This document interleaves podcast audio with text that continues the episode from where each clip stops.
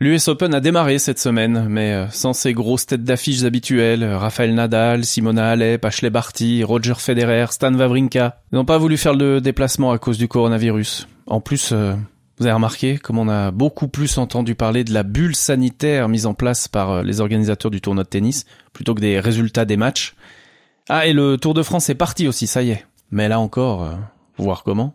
Vous avez vu ce public clairsemé et masqué au départ à Nice sans compter que pour les équipes qui ont osé se lancer dans la grande boucle, il y a maintenant la menace d'être disqualifié si on leur trouve un cas de Covid. Et puis les phases finales de la Ligue des Champions, raccourcies, à huis clos, il y a moins d'ambiance hein, quand même.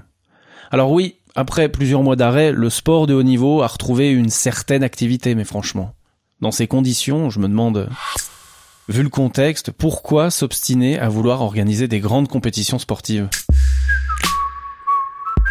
Le point J Jessica Vial, Caroline Stévan et aujourd'hui Davy Bailly-Bazin. Alors pour répondre à cette question, je suis allé voir le journaliste Mathieu Eschmann qui m'a expliqué, vous allez l'entendre, que c'est pas vraiment le sport qui est chamboulé par cette situation, c'est tout ce qui tourne autour. On s'est rencontrés euh, dans la grande tour Tamedia à Lausanne. On s'est pas serré la main, hein. on s'est checké du point comme des sportifs. Et on s'est posé dans une des salles de conférence du Sport Center. C'est quoi le Sport Center? Le Sport Center, c'est l'unité dans laquelle on travaille euh, au sein d'une agence interne et fournit du contenu à tous les titres du groupe. Je travaille à la fois pour le matin dimanche, pour la tribune de Genève, pour 24 heures, pour 20 minutes, pour le matin. Selon ma, selon la, ma journée de travail, je peux travailler pour 5 de, ces titres. D'accord. Et là, donc, vous avez tous pu reprendre du service, hein, presque comme avant, avec euh, la reprise des grandes compétitions sportives. Mais honnêtement, quand on voit les reports, les annulations, les défections, les adaptations en last minute, est-ce que ça vaut vraiment le coup qu'elles aient lieu, ces compétitions? Pourquoi s'acharner et pas attendre, tout simplement? La première réponse évidente, elle est économique et sportive. Je pense qu'il faut séparer euh, de qui on parle? Est-ce les sportifs eux-mêmes? Est-ce les organisateurs? Est-ce le public? Pour les deux premiers, c'est assez clair. Euh, les organisateurs, c'est les raisons sont économiques. Ils ont des contrats qu'ils ont besoin d'honorer. L'US Open, par exemple, s'est accroché à son tournoi parce que son contrat de diffusion avec ESPN, de mémoire, de hauteur de, de 67 ou 69 millions de dollars. Pour les sportifs aussi, ben c'est économique et quelque part presque constitutif, c'est leur gagne-pain. On sait qu'une carrière est courte. Si vous enlevez euh, une année ou même peut-être, on ne sait pas, ça va durer euh, deux ans d'une carrière, et eh ben vous, vous avez des situations de, de précarité et puis des situations aussi, j'allais dire, euh, d'inconnu sur le plan athlétique. Donc les sportifs ont cherché par tous les moyens de continuer à pratiquer. Là où c'est peut-être plus intéressant et puis plus subtil, et je pense que votre question elle est plutôt là sur ce troisième point, c'est le rapport entre le spectacle et le spectateur. J'allais dire la réception du sport. On est dérangé parce qu'on se dit est-ce raisonnable par rapport à la crise sanitaire, en tout cas certains le disent, d'autres pas. On est dérangé aussi parce que quand on aime le sport, le sport, vous savez, c'est un temps cyclique. Le sport, c'est un éternel recommencement. Si vous aimez le tennis, vous savez que vous commencez votre année sous la neige ici, mais en regardant le soleil de Melbourne, et vous avez l'impression qu'il y a un nouveau départ. Euh, combien d'étudiants ont révisé leur matu en regardant Roland Garros? Et puis les siestes de l'été, ben c'est le Tour de France. Vous avez la télévision en arrière-fond, vous avez le droit de comater sur le canapé parce que vous attendez qu'il se passe quelque chose. on attend l'échappée. On attend l'échappée. Des fois, elle arrive pas. Alors la, sieste dure un peu plus longtemps. Euh, donc, si vous voulez, ça, ça structure. Et cette année, tout est bouleversé.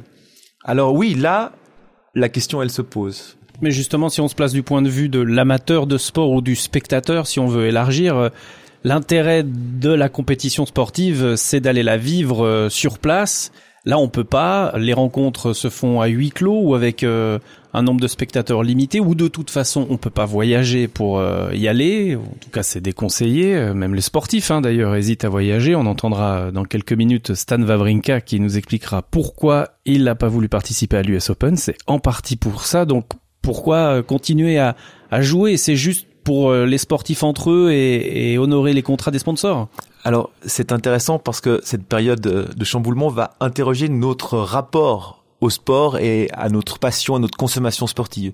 À mon avis, dans cette situation actuelle où, comme vous dites, vous pouvez plus aller au stade, vous pouvez plus vivre le sport comme euh, phénomène socio-culturel au sens global. Vous pouvez plus ressentir ce que c'est, j'allais dire, un mouvement de foule, euh, une passion collective. Vous pouvez pas, si vous voulez, vivre le décorum, ce qu'il y a tout autour. Par contre, si vous êtes un amateur de, football au sens j'allais dire vous êtes un intégriste sans le, et sans le côté péjoratif du terme c'est-à-dire que vous aimez ça veut pas dire ultra mais non hein, non ça, veut dire vous aimez le geste vous aimez voir un contrôle juste vous aimez voir une passe magnifique arriver vous aimez un shoot qui s'en va dans la lucarne. Alors là vous trouverez du plaisir au Final 8 de la Ligue des Champions, même sans public. Et vous allez être euh, sur Eurosport le soir à regarder euh, contre Anderson au premier tour de l'US Open. Peut-être que si votre rapport au sport est plus culturel, vous vous y retrouvez pas. C'est pour ça que je vais dire, ça dépend quel amateur de sport vous êtes. Comme il faut toujours trouver du positif dans les situations les plus négatives, est-ce que cette période de pandémie est aussi une chance pour euh, renouveler le sport. On a vu justement, euh, tu parlais de la Ligue des Champions, on a vu que ce Final Four avec des matchs euh, à élimination directe, ça avait beaucoup plus d'intérêt parce qu'un match à élimination directe, voilà, c'est le coup près, c'est faut gagner. Ou par exemple au tennis, pas de grosse tête d'affiche, ça va peut-être faire émerger d'autres joueurs alors qu'on dit qu'on a du mal à trouver des successeurs à Nadal, Djokovic et, Federer. Est-ce que ça peut être une chance pour le milieu du sport aussi, ce chamboulement de calendrier et de mode de fonctionnement? Bah, D'une façon générale, et c'est pas valable que pour le sport, euh, changer de perspective, bouleverser les attentes, quelque part, c'est pas inintéressant.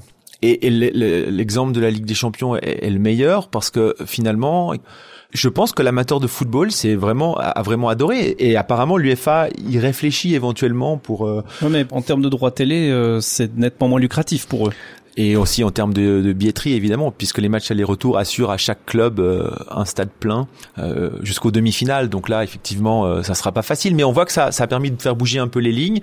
Et pour le tennis sans aller jusqu'à l'US Open on verra l'US Open débute. Mais ce qui s'est passé c'est que la, la, période de pandémie a rapproché le tennis de son public national puisque les joueurs ne pouvaient pas voyager. Il y a eu énormément de compétitions à l'échelle nationale. Et vous avez dans des clubs qui n'ont pas l'habitude d'accueillir des tournois vous aviez des joueurs internationaux qui venaient et, euh, voilà, il y a un lien qui s'est recréé, donc euh, tout n'est pas acheté effectivement. Est-ce que euh, ça peut aussi permettre, je sais pas, de faire émerger d'autres sports qui eux n'ont pas été chamboulés par la pandémie, des sports, des disciplines qui étaient jusqu'à maintenant éclipsées par celles qui sont les plus lucratives et celles dont on a parlé en fait, hein, foot, tennis, on va dire hockey.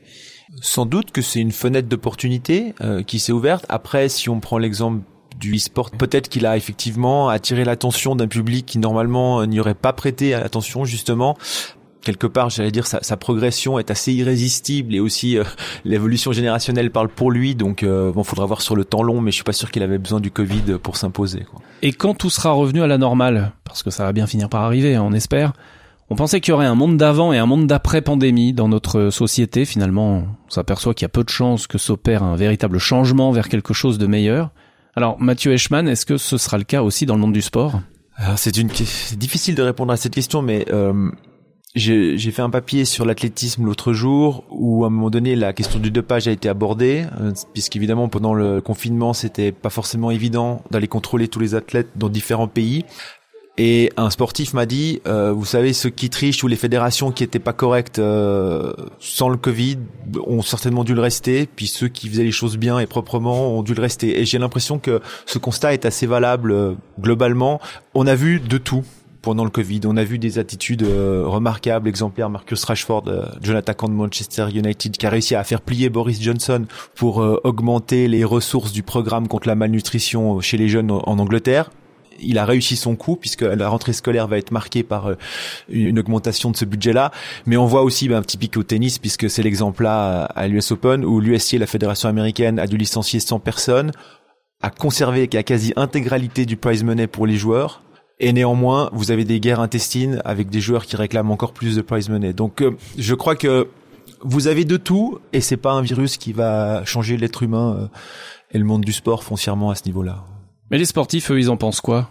Stan Wawrinka, par exemple. Je vous disais, il a refusé d'aller à l'US Open cette année. Mais pour quelle raison exactement?